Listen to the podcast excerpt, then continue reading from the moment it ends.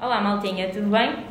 Sejam bem-vindos ao nosso primeiro podcast. Somos alunos da Escola Superior de Enfermagem de Coimbra. Eu sou a Mariana Rodrigues. Eu sou a Andreia. Eu sou o Sérgio. E eu sou a Joana.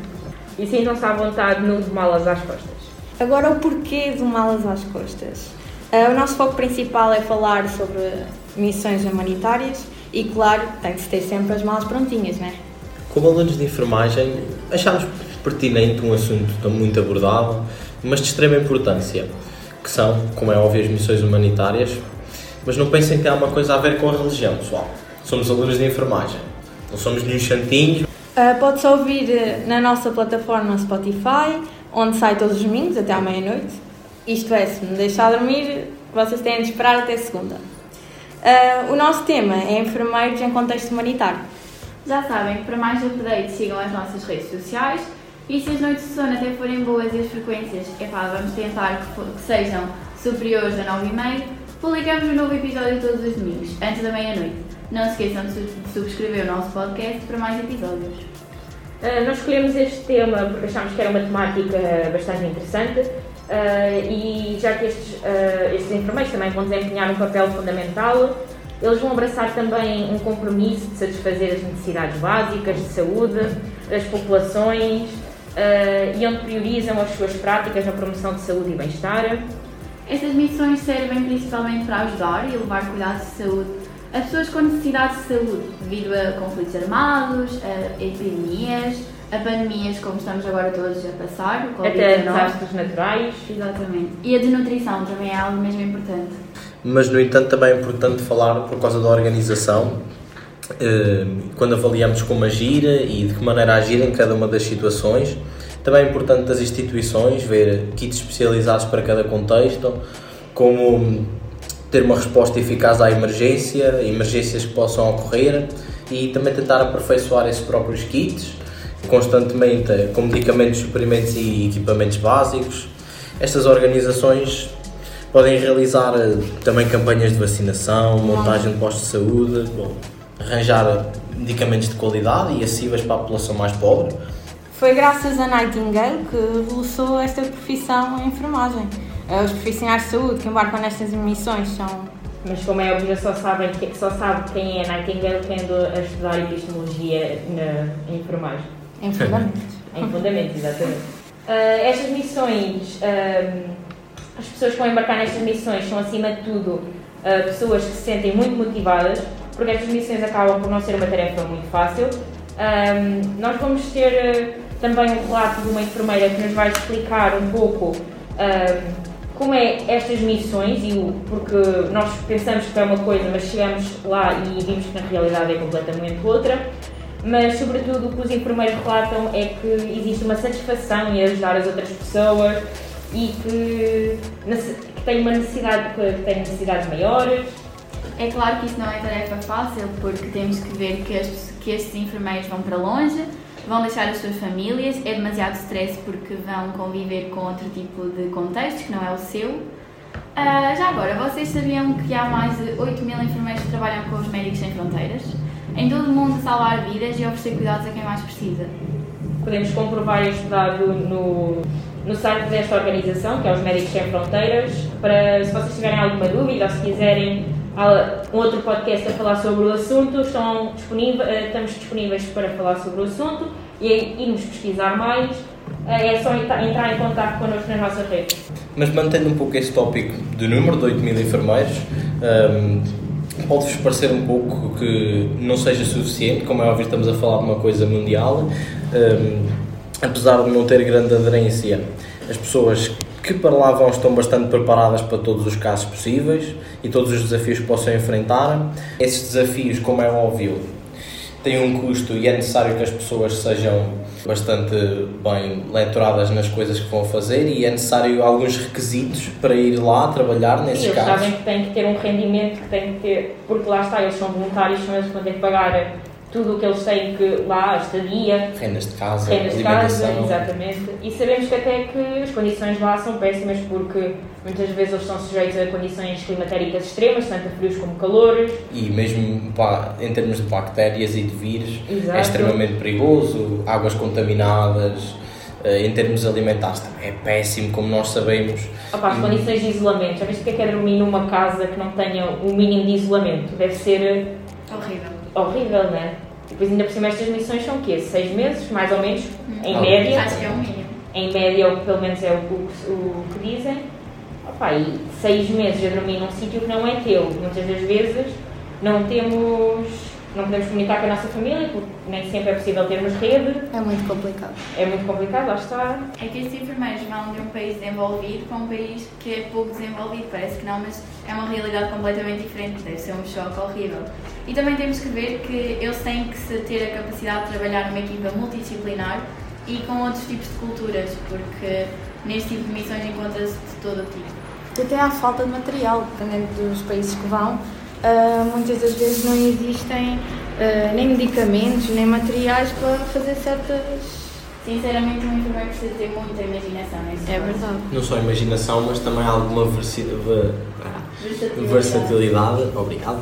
E hum, também é necessário ser um pouco, um pouco de tudo, no- neste caso. E Não tem só. ser experiente, senão Exatamente. ah, vai para lá e desiste à primeira. Exatamente, e não é só pensar eu vou lá com uma ideia fixa, eu vou lá com um plano de ação e sei que vai resultar porque também resultou no meu país, não. Adaptar ao país, E adaptar à é- cultura. acho que isso é essencial. Uma, mente, uma mentalidade aberta. É um pouco ter eh, este, este cuidado quando falar com as pessoas também. E como é óbvio, é pensar que somos enfermeiros, mas numa altura podemos ser gerentes, numa altura podemos ter de ser parteiros, Exato. ter- Até é um pouco professores. professores, cuidadores, temos de ser um pouco de tudo naquela altura. Somos um faz tudo. Temos São- de saber improvisar. E lidar com as situações Sob pressão, que é sob mais importante. pressão. Exatamente. No entanto, eu pelo menos acho que, e muitos enfermeiros também falaram sobre isto, que antes de irmos em missões, tá, devíamos refletir sobre isto tudo um pouco. Yeah. Porque, como é óbvio, missões não são para todos. Normalmente até o site da organização já tem um, tipo, um, umas perguntas que nós até devemos refletir sobre elas para perceber se, se realmente estamos preparados mentalmente para enfrentar uma, E se aquilo é para nós? esta situação. Pode Exato. não ser para toda a gente, como é óbvio. Nem toda a gente está preparada para ir para um terreno destes e conseguir atuar na melhor forma. E Sim, malta, é mesmo importante primeiro refletir sobre esse assunto porque não é algo muito pesado e é preciso pesar todos os prós e todos os contras antes de decidir fazer uma missão dessas. Além de ser algo muito importante, também acarreta muitas consequências. Exatamente. Opa, eu não, eu não desculpa, sério. Não sabia se vocês tinham esta noção, mas as organizações têm até serviços que são, ah, que são realizados de forma gratuita e sigilosa para hum, localizar os familiares, aqueles que, que perderam o contacto devido aos desastres, ah, devido. porque lá está, desapareceram, ah, devido aos conflitos e, e isso. Ah, e às vezes eles- essas organizações até restabelecem esse contacto com os familiares, mas de tudo, tudo feito de, forma confidencial e com a proteção dos dados e isso tudo. É uma coisa que não se deve espalhar. Exatamente, é, são casos religiosos e também temos de pensar numa coisa. Agora que estamos a falar em algo mais religioso, mais em termos de leis, também temos de pensar um pouco nos países para que vamos, são variadíssimos. O que é que eu quero dizer com isto? Podemos ir para um país em que, por exemplo, eles tenham como cultura que a mulher é inferior ao homem, por exemplo. E nós temos de aceitar. É a cultura deles. Temos de É aceitar, compreender as culturas. Exatamente. porque senão não conseguimos adaptar os tratamentos ao, ao que vamos fazer. Opa, não nós na nossa licenciatura até aprendemos que nós, todas as pessoas têm direito à escolha e tudo, e sejam eles recusem-se a fazer um tratamento, recusem-se, nós só temos que aceitar porque lá está, pode ser segundo a sua cultura, segundo A religião. a, a religião, exato, Devemos realizar os cuidados de igual modo para todas as pessoas. e sempre de forma Adaptar. exata, É adaptar, e como a pessoa deseja que sejam realizados os seus cuidados.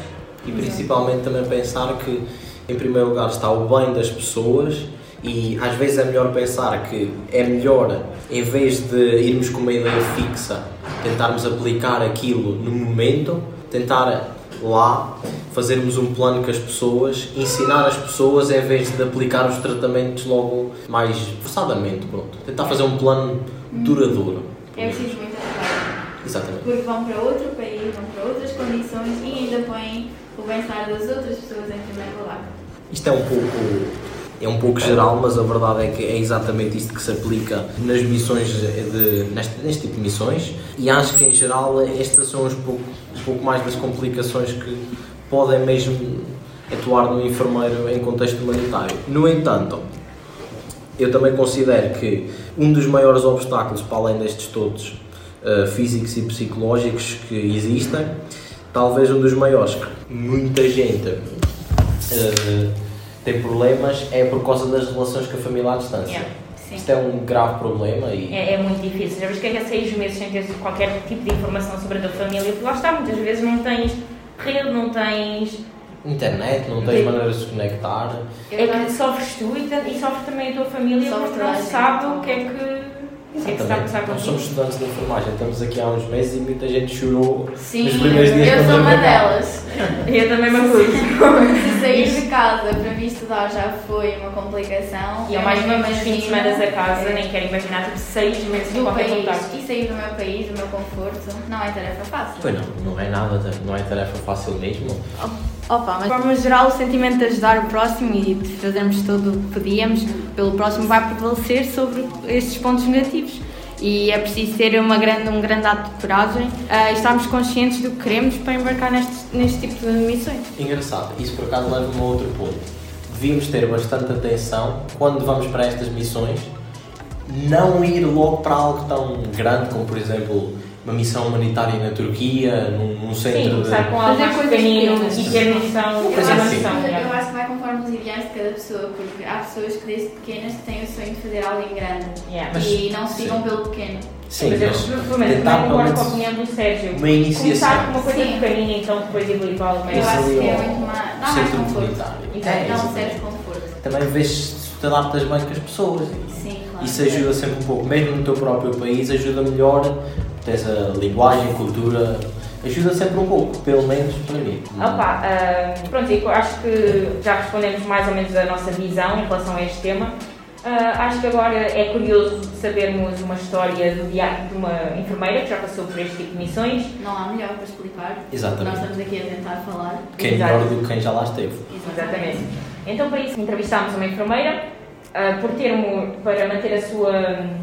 para manter o sigilo e não ah, dispormos da enfermeira, não vamos mencionar o nome, mas para- fizemos várias perguntas, cerca de 5, 6. A primeira foi: em que países é que a enfermeira realizou esta missão? Ah, a outra pergunta foi qual foi a motivação que a levou a realizar uma missão em contexto humanitário? Também perguntámos que requisitos teve de cumprir para executar uma missão. Também perguntámos quanto tempo durou a missão ou essas missões e hum, também quais foram os recursos disponíveis em- nas duas missões. E o trabalho que realizou nesta missão? Achámos que eram as perguntas mais pertinentes para falar mais sobre este assunto. E que- em que vocês conseguiam perceber ah, um pouco sobre a missão que ela realizou. frente, eu vou para a Turquia. Pois. Estávamos em 2015 e eu vou para a Turquia hum, em pleno momento em que se está a dar a guerra na Síria.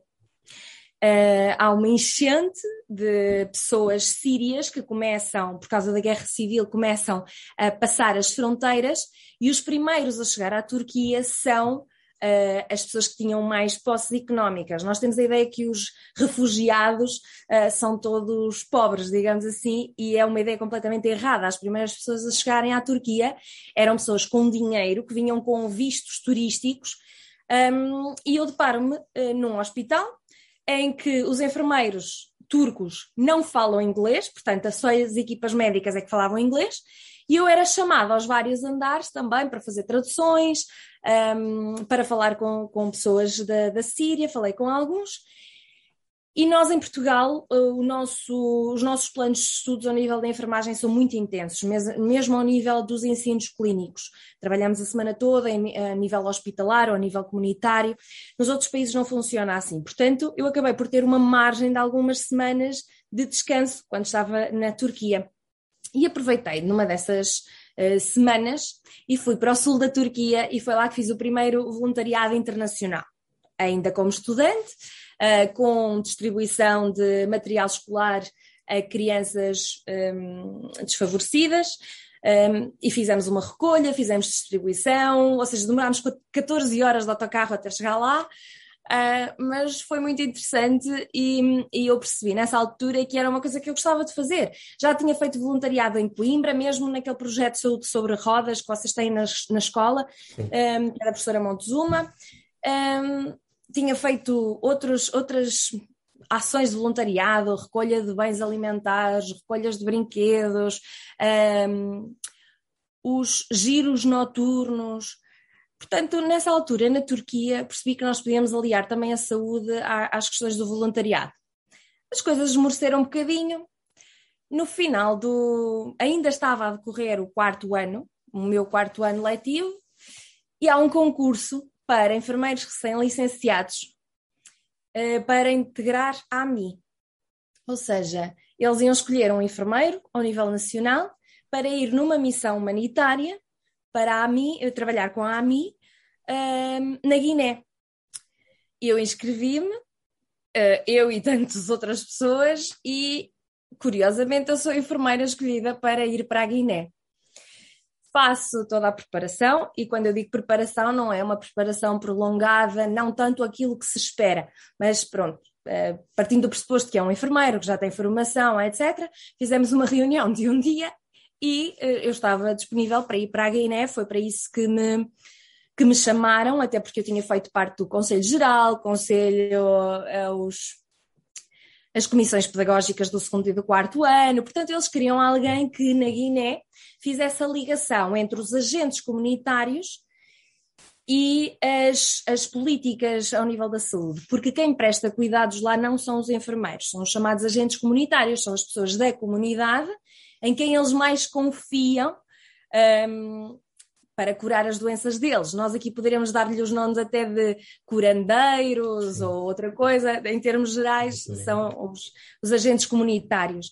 E então o que nós íamos fazer, eu e uma equipa uh, de mais quatro pessoas, uh, todos mais velhos do que eu, todos com muita experiência ao nível uh, das missões humanitárias que trabalhavam na AMI, era fazer essa formação aos agentes comunitários. Portanto, nós íamos educá-los para a saúde, fazer muito a ligação com a parte do governo um, e com os agentes comunitários, tentar que eles instituíssem uh, alguns cuidados uh, que para nós são básicos e para eles, por falta de conhecimento, podem não ser.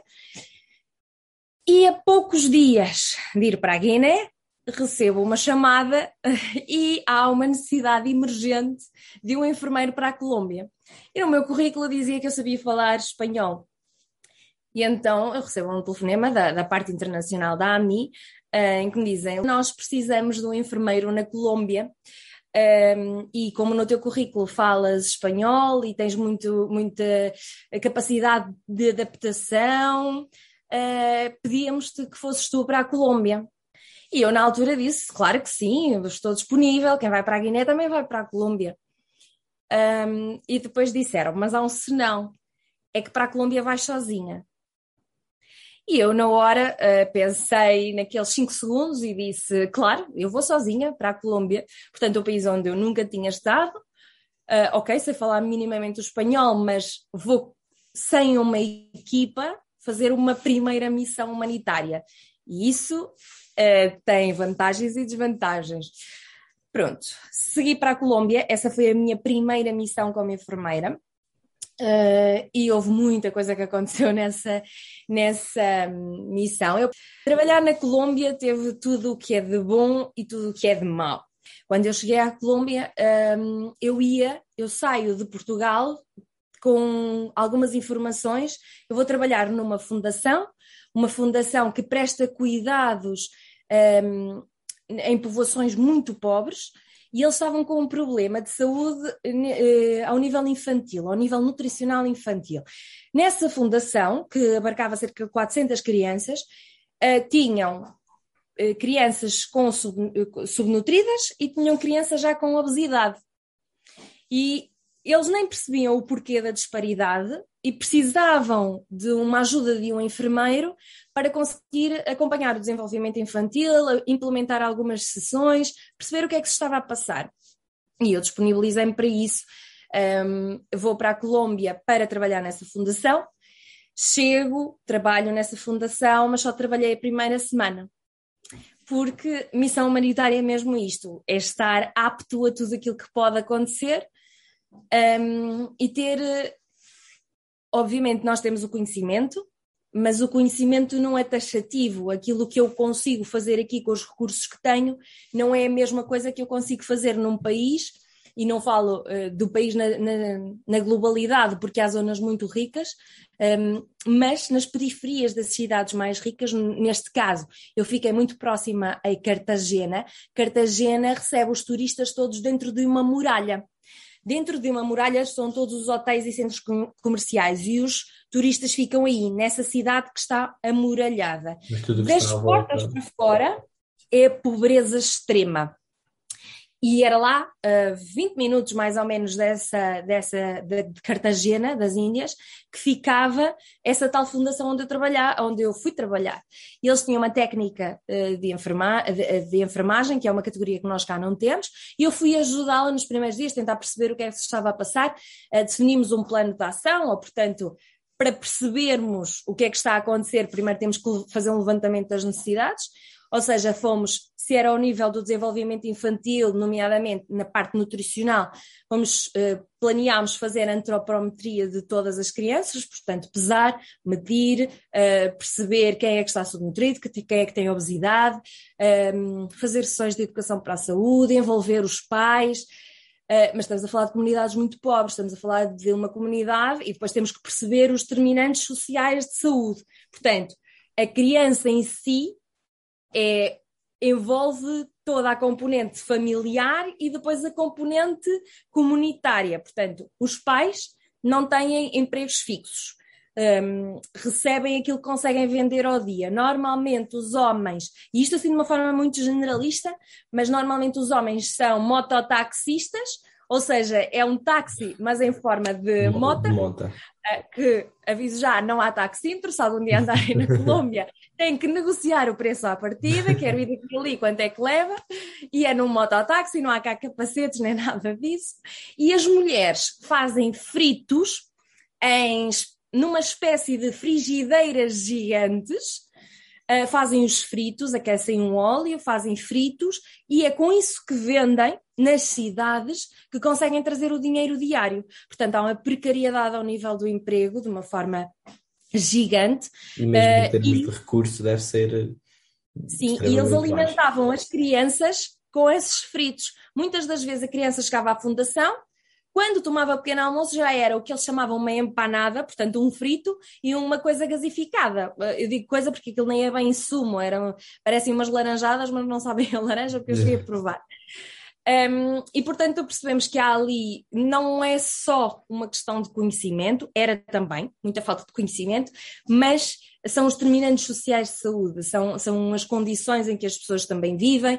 Eu fiz algumas uh, visitas domiciliárias, porque aqui tivemos que perceber algumas destas crianças só comiam na fundação, portanto, uh, pelo menos temos que fazer uma readaptação da comida que lhes dávamos na fundação para ter um aporte nutricional suficiente.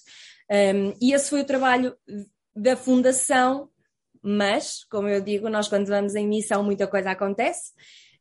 Um, logo ao final da primeira semana, uh, estamos numa reunião e uh, cerca de uma hora de distância, mais ou menos, da Fundação, a Fundação decidiu abrir duas casas de apoio à comunidade.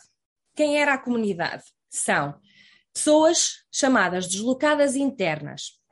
O que são deslocados internos? São pessoas que, por razões de conflito ou de guerra dentro do próprio país, saem, deixam tudo para trás, mas nunca chegam a alcançar a fronteira. É diferente de refugiados. Os refugiados que não são refugiados. O refugiado já tem um estatuto, mas os requerentes de asilo, quem vai pedir asilo noutro país, atravessa a fronteira. Quando não atravessa a fronteira, é chamado deslocado interno. E então esta fundação tinha aberto duas casas de apoio a deslocados internos, pessoas que por causa das FARC, das Forças Revolucionárias da Colômbia, precisaram de se deslocar, fugiram em massa e formaram uma espécie de acampamento. Quando eu digo um acampamento, estamos a falar de cerca de mil, duas mil pessoas que montaram literalmente um acampamento com barracas feitas de madeira, de plásticos, de chapa, portanto, simultaneamente. Usados. Exatamente. Sim, eh, eu, eu, eu, não queria fazer a comparação, mas nós temos esses bairros de lata também Sim. em Portugal. Sim, e, e, era literalmente isto, mas em larga escala. Portanto, estamos a falar de milhares de pessoas a viver ali. Quem é que conseguiu fugir das FARC, das forças revolucionárias? Os jovens. Os jovens. Um, era difícil vermos uma pessoa idosa, naquele, aliás, eu não me lembro de ter visto ninguém com mais de 40 anos, porque foram que eles conseguiram fugir.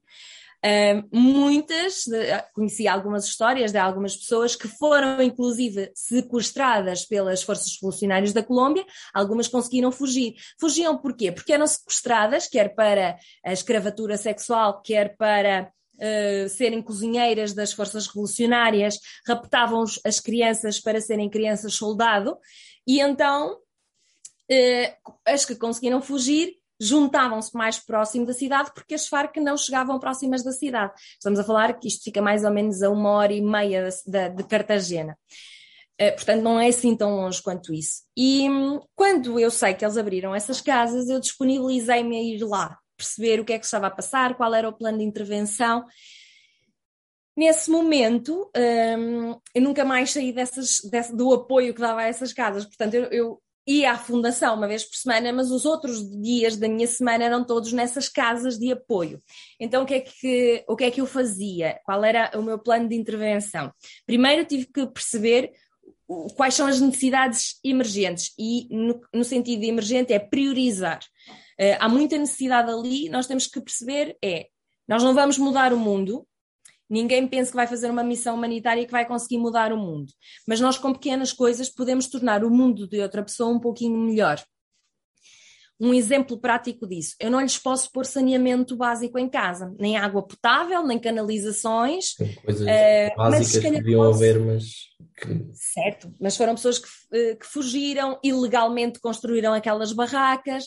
Portanto, vamos imaginar: não há chão, é lama. Uh, não há saneamento, há águas paradas e águas paradas trazem mosquitos. Neste caso, trazia dengue, chikungunya e zika. O zika, quando morde, por exemplo, uma mulher grávida, a criança pode nascer com microcefalia, com deficiência.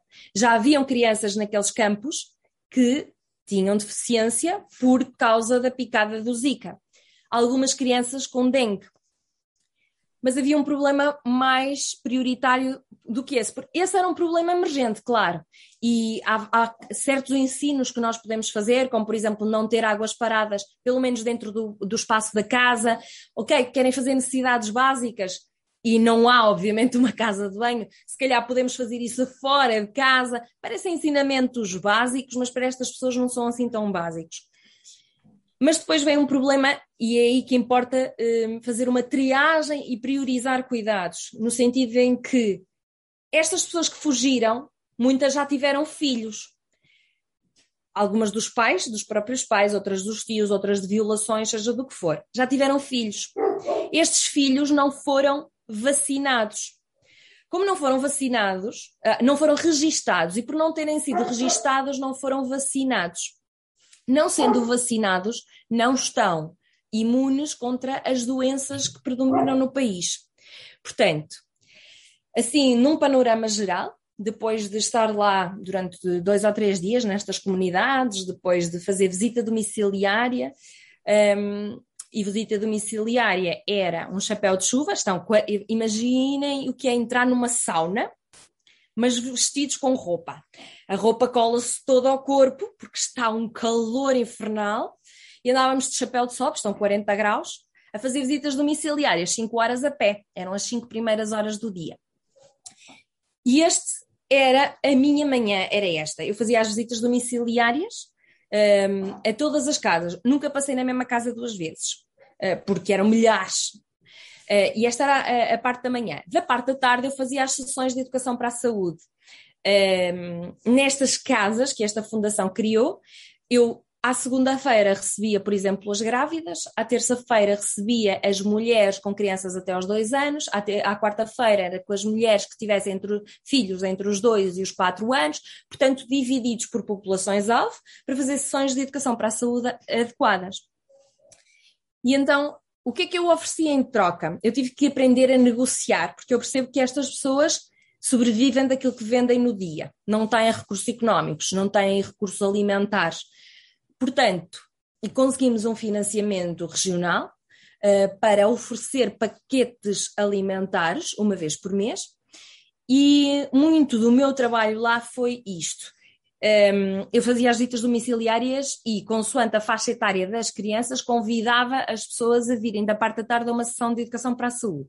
Se as mães trouxessem o filho, viessem e trouxessem o filho ou os filhos nos dias indicados, todas as vezes, eh, um, pelo menos uma vez por semana, não é? Que completava as quatro vezes no mês, e se registassem e vacinassem as crianças, portanto, tinham que me trazer o registro uh, da criança, torná-la uma cidadã e vaciná-la, portanto, ela ter, além disso, na Colômbia, quando se vacina uma criança, pela primeira vez, o médico uh, disponível, não é médico de família, mas é o disponível, Uh, se, estiver tudo bem com a criança, passa-lhe um certificado em conforme ela pode viver na comunidade, que é uma coisa que nós aqui não temos. Portanto, se me trouxessem os documentos todos, a fotocópia. Eu fiz um dossiê individual para cada uma das crianças. Estamos a falar que eu vi mais de 800 crianças. E um, ehm, esse dossiê, além de, da parte da documentação da criança ao nível da saúde, era complementado com uma parte social, portanto, com quem é que a criança vive, qual é o agregado familiar, em que é que os pais trabalham, porque nós precisamos de saber mais, não é só o indivíduo, é o que é que determina a saúde dele, é com quem é que ele vive, em que condições é que, ele, é que eles vivem. Algumas condições eram escritas, obviamente, pela observação, quando havia visita domiciliária, outras vezes pela descrição, mas também uh, aquilo que os pais fazem, se há ou não há poder económico. A partir do momento em que tivessem isto, uma vez por mês. Eh, era-lhes dado então o paquete alimentar e eles faziam mesmo por ir para terem o paquete alimentar, para terem direito. O paquete alimentar era diferenciado consoante a idade da criança. Portanto, para as crianças que ainda precisavam de leite de fórmula, era um paquete alimentar. Conseguimos mesmo isto. E depois, para percebermos se o paquete alimentar tem ou não tem influência também na, na saúde do desenvolvimento da criança, uh, eu, uh, uma vez por mês, pesava e media todas as crianças. Portanto, todas as crianças, além de irem à sessão de educação para a saúde com os pais, uh, havia um momento em que elas eram pesava-se, media-se, percebia se o paquete alimentar também está ou não adequado àquela criança. Nós uh, fornecíamos o leite que desse para um mês, uh, alimentos básicos como o arroz, o feijão, a massa, um, algo que desse, que desse sustento pelo menos durante algum tempo. Poderia não dar para o mês todo, porque o agregado familiar às vezes era de 13 pessoas. Um, mas pronto, esse era muito do trabalho que foi feito na, na Colômbia. Este, este foi um dos trabalhos que eu apresentei, já não me lembro em que congresso, um, mas foi, foi um trabalho, foi logo que eu vim da Colômbia. Um, eu depois já volto aqui o que é que é ser um enfermeiro uh, e o que é que é preciso para partir em missão, porque às vezes não temos uh, a noção disso. mesmo. Porque então eu posso começar por aí. Ser enfermeiro numa missão humanitária uh, não altera os nossos valores profissionais ou pessoais. Um, ehm, o nosso conhecimento, o nosso core de conhecimento está cá. A questão é que temos que o adaptar às circunstâncias.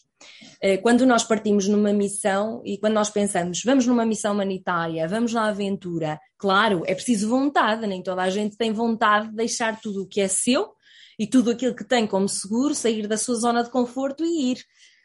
Um, mas quando vamos, temos que saber com quem vamos, que é parte fundamental, temos que ter uma boa organização não governamental por trás, um, temos que ter a priori as condições com as quais uh, vamos estar nesse país isto não quer dizer que elas não se alterem, da mesma forma como eu tinha planeado certo tipo de intervenções em certos locais e fui fazer outra coisa completamente Exato. diferente. Conhecer os planos de ação, aquilo que é esperado de nós nesse local, porque o objetivo major tem que estar definido e a partir daí nós depois é que definimos as intervenções consoante aquilo que identificamos no local.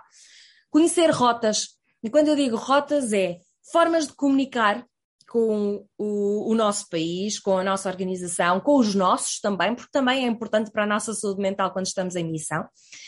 Uh, portanto, ter a noção das rotas comunicacionais e de alternativas para as mesmas, nem sempre há internet, nem sempre é possível ter comunicações através do telemóvel. Um, e ter, uh, perceber onde é que vamos trabalhar, onde é que vamos viver, quais são as rotas de deslocação, porque no caso, por exemplo, da Colômbia, foi preciso eu ter um plano de emergência, no caso de alguma coisa correr mal, quais são as embaixadas mais próximas, onde é que eu devo recorrer, quais são os contactos no país que me podem dar alguma ajuda. Estamos a falar de um momento em que eu vou para um país um, trabalhar em, em zonas onde a criminalidade é intensa, onde há pessoas a chegar fugidas das forças revolucionárias da Colômbia, portanto, há toda uma envolvente sociopolítica que é preciso ter algum conhecimento. Eh, não basta o meu conhecimento como enfermeira da, da parte técnica, é preciso conhecer, conhecimento sobre tudo o que envolve eh, a parte política, social, os determinantes de saúde da população com quem eu vou trabalhar. aqui foram as duas povoações para onde eu me desloquei, eh, ia trabalhar na fundação, mas depois desloquei para estas duas uh, povoações. Estas um, imagens mostram, primeiro, o, isso não é um autocarro, é o que eles chamam uma buzeta. É a buzeta, vai à pinha, parece um autocarro de queima, um, mas com música intensa, toda a gente canta. Este não tem, mas alguns têm cortinas interiores e são sempre autocarros sem porta. A segunda imagem era a casa onde, onde eu trabalhei, Uh, era a casa que dava apoio, um, neste caso era a unidade de Campo Velho, que dava apoio a parte da população deslocada interna, um, e estas fotografias retiradas de cima são as barracas, literalmente, onde estas pessoas uh, passaram a viver. Sim. Agora, isto obviamente não tem caminhos, não há ordenamento do território, uh, não há estradas, há becos, há águas paradas. Estas não são das piores imagens, há águas verdes. Pronto, aqui há algumas, como se pode ver, são as, isto são as casas onde as pessoas vivem. Lá dentro não há divisões, dorme toda a gente no mesmo sítio, lá dentro não há sacos do lixo lixo, o lixo mete-se no chão dentro de casa, as pessoas fazem necessidades onde calha, uh, às vezes têm aqueles bidões cheios de ferrugem dentro de casa com água, um, há ratos, ratazanas, uh, uma série de condicionantes que põem em causa a saúde física uh, e até mental destas pessoas. Portanto, não há caminhos definidos, a maioria dos caminhos tem estas águas paradas verdes e, e por isso o risco de, de, doença agravada, porque eles tinham eh, muita presença de dengue, zika e chikungunya, e não há vacinação para isso, não é? Portanto, eh, e estas crianças, como não, muitas delas não estavam registadas, não tinham vacinação, portanto, ainda estavam mais desprotegidas em termos de, de saúde. É um, estes bairros não têm lá equipas de saúde. Um, e há um dia em que eu estou na, na, na casa onde estava a prestar a educação para a saúde e uh, recebo uma jovem uh, que vem com uma criança de seis meses ao colo a correr. Portanto, estas casas eram feitas no monte, que era para não estarem no meio da povoação, e ela vem a correr. Um, ouviu dizer que havia uma enfermeira, literalmente entregou uma criança em braços, uh, uma criança um, uh, ictérica, uh, pouco reativa, um, que ao toque via-se que tinha alguma temperatura, uh, e lá está, nós adaptamos-nos às situações. Um, naquele momento, aquela criança precisava de cuidados de saúde urgentes, era uma criança não registada, não vacinada, sem seguro de saúde, portanto, se não está registada como cidadã do país, não tem seguro de saúde, e a Colômbia funciona é com seguros de saúde. Um, e eu peguei nesta criança em braços e levei-a ao hospital mais próximo. Demorámos uh, bastante tempo ela chegar uh, e, e levei ao hospital mais próximo. Ela deu entrada nos cuidados intensivos e acabou por falecer. Uh, ela faleceu por uma obstrução intestinal. uma aborção intestinal que, segundo a equipa médica, um, aconteceu porque a mãe lhe dava fruta. E para nós é conhecimento básico que uma criança até aos seis meses devia ter só aleitamento materno. Para esta senhora, dar fruta era uma mais-valia para a criança. Portanto, esta criança, querendo ou não, e segundo aquilo que é o relatório médico, ela acabou por falecer por falta de conhecimento uh, da mãe. Da mãe. Uh, e, portanto, são estas situações que nós não vamos mudar o mundo, mas se calhar se levarmos um bocadinho de conhecimento, podemos evitar mortes desnecessárias, doenças uh, desnecessárias. Eh, que se calhar por um bocadinho de conhecimento ou às vezes por facilitar uh, o acesso a certos recursos, podíamos evitar algumas coisas. Aqui está, na última foto está uma senhora a dar banho a um, a um penso que era um filho e estava dentro de uns bidons que eles arranjam. Um, ehm, pronto, e aqui sou eu a fazer a avaliação e diagnóstico nutricional das crianças, pesar, medir, fazia registros, além de fazer os registros, criei um dossiê individual para cada uma destas crianças, porque tem que haver um registro. O que não registramos não existe e, portanto, há um levantamento de necessidades, uh, avaliamos, depois de avaliar, um, percebemos que necessidade de intervenção é que existe uh, e temos que fazer uh, esse registro. Para depois fazer um acompanhamento, perceber se as intervenções que nós efetuamos têm ou não sentido. Isto era eu a fazer sessões de educação para a saúde uh, em espanhol, portanto, um, ehm, sobretudo e mais alguma coisa, aquilo que possamos imaginar. Higiene pessoal, como dar banho ao filho, como lavar os dentes, uh, sobre vacinação. Estudei plano de vacinação para lhes explicar de que forma é que a vacinação podia proteger os próprios filhos.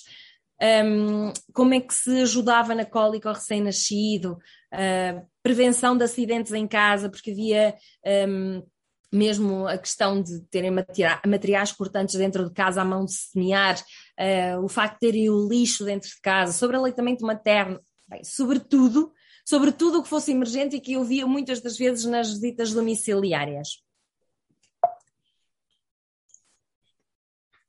Aqui são algumas das sessões. Um, eram as sessões de educação para a saúde não são todas numa sala com projetor e com uma apresentação toda XPTO, não é? Um, muitas destas sessões eram debaixo de árvores, eram sentadas no chão, eram sem projeção nenhuma, era só eu a falar no meu portunhol esquisito, mas que eles até achavam alguma graça.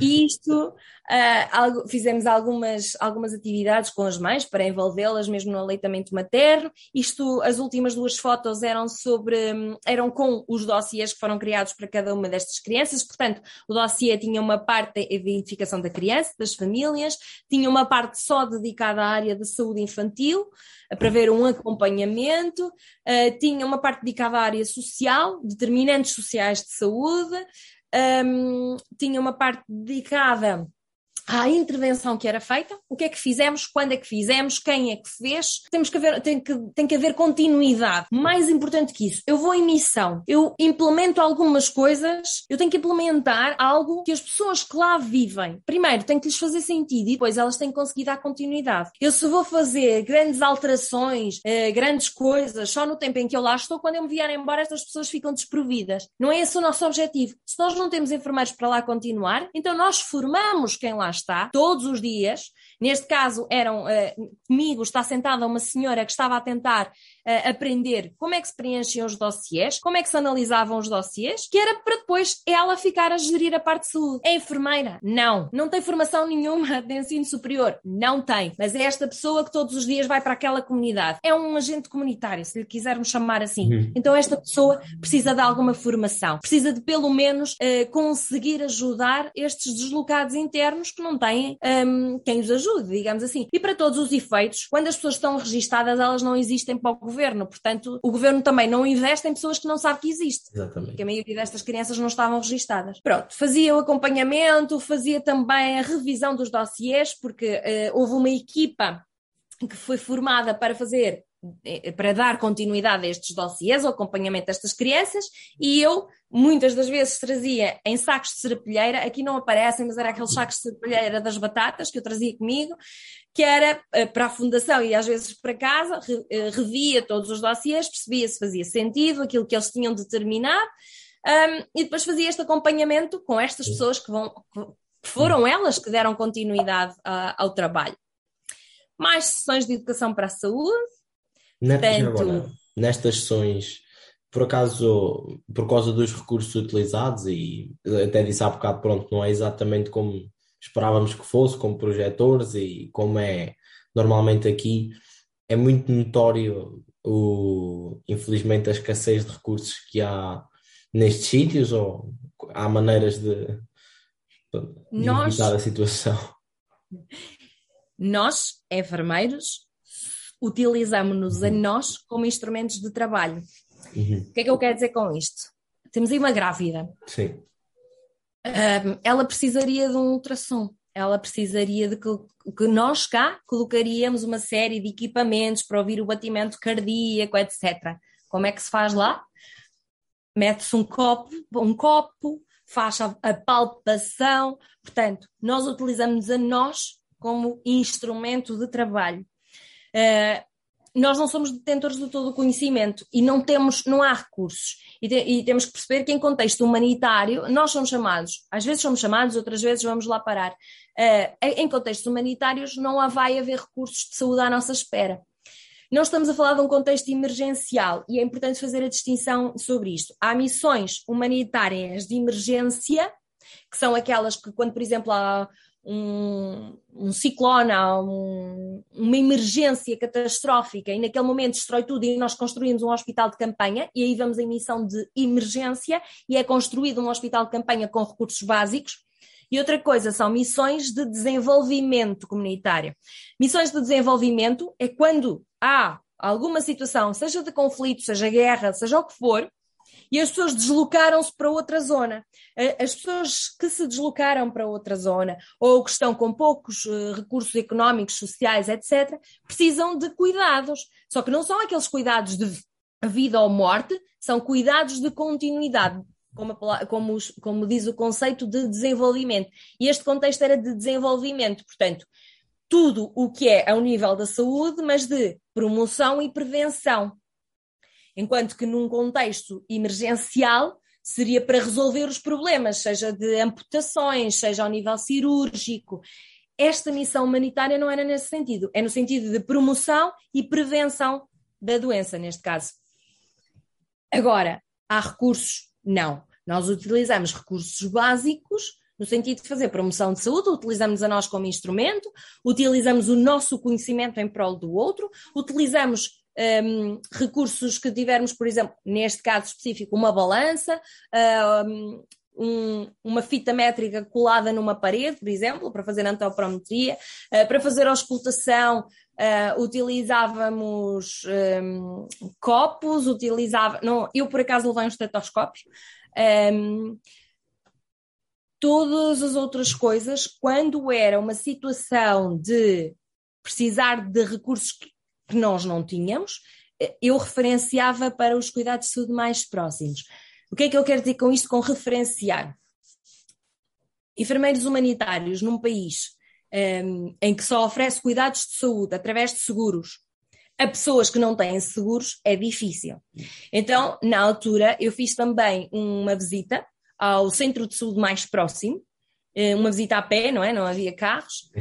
Um, portanto, uh, fiz uma visita de, ao centro de saúde mais próximo. Não é como aqui, nós não entramos no centro de saúde. Portanto, os centros de saúde e os hospitais são gradeados e só entra dentro do hospital, só entra dentro do centro de saúde quem mostrar que tem um seguro de saúde ou mostrar dinheiro para pagar.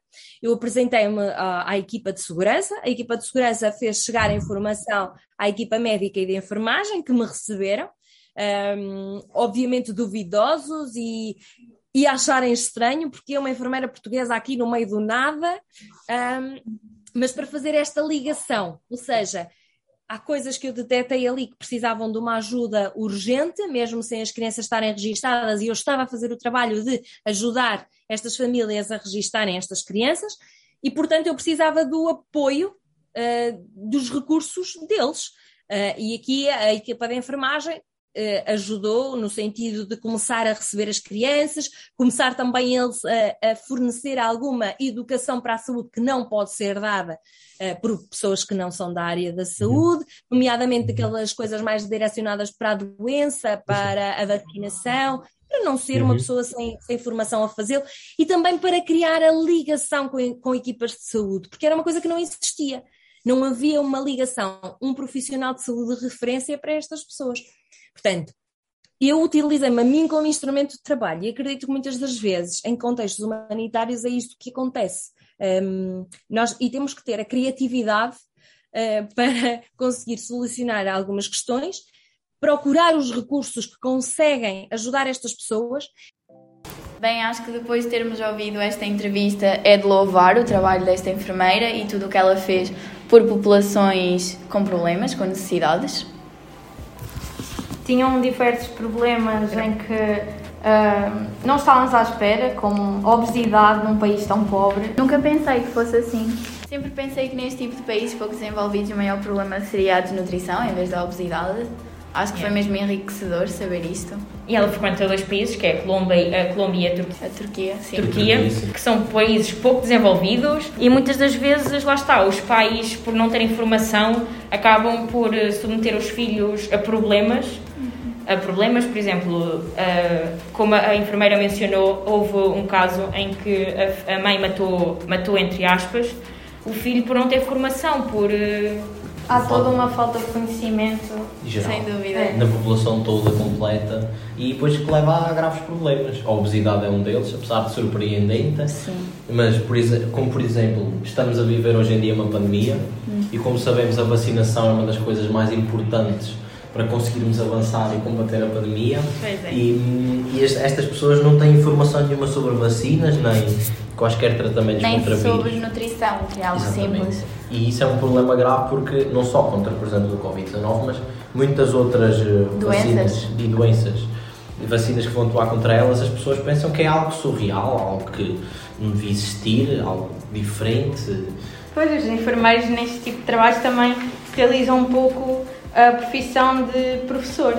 Tem de explicar eh, às crianças e às mães toda uma parte, neste caso da alimentação, até o mais simples. Coisas básicas, como saber Sim, para nós, higienizar a casa de banho, até coisas complicadas. Para nós, países desenvolvidos, isso é o básico Exatamente. e que eles lá não têm essa noção sequer. Exatamente. Coisas básicas toda a gente sabe. Por isso, isso. é que nós ficámos tão surpreendidos e eu suponho que os nossos ouvintes fiquem tão surpreendidos quanto Como nós. nós yeah porque é algo que chega a ser surreal, como foi descrito pela própria enfermeira. É. São casos que, opa, casos de, por exemplo, ter de ser a própria pessoa a esterilizar a água dentro de uma panela quando nós temos uma coisa água que potável. é água potável dada de graça. Exatamente. Claro.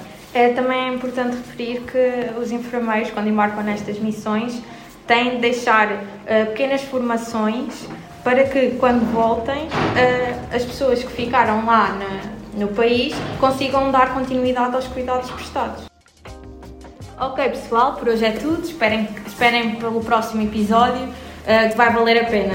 Queríamos agradecer à enfermeira, como já dissemos, não vamos mencionar o nome por uma questão de sigilo, por nos ter dado esta entrevista e assim conseguimos ter um testemunho real daquilo que realmente se passa numa missão e não aquilo que, porque lá está, muitas vezes acabamos por imaginar uma coisa e depois na realidade é outra. Obrigado, Maltinha, por estarem aqui desse lado. Obrigado por perderem uns quantos minutos da vossa vida, mas pensem positivo, era isto ou uma hora de anatomia. E já sabem, pessoal, se gostaram deste tipo de podcast, mandem mensagem com temas para aportarem aqui. Não se esqueçam de subscrever, ativem as notificações e não se esqueçam de seguir as nossas redes, onde iremos anunciar quando o podcast sair e, onde, e ao longo da, da semana. Vamos dando pistas do próximo tema abordado. Não se esqueçam também que sai todos os domingos, até à meia-noite, claro. Isto é, se me deixar dormir, têm de esperar pela segunda-feira.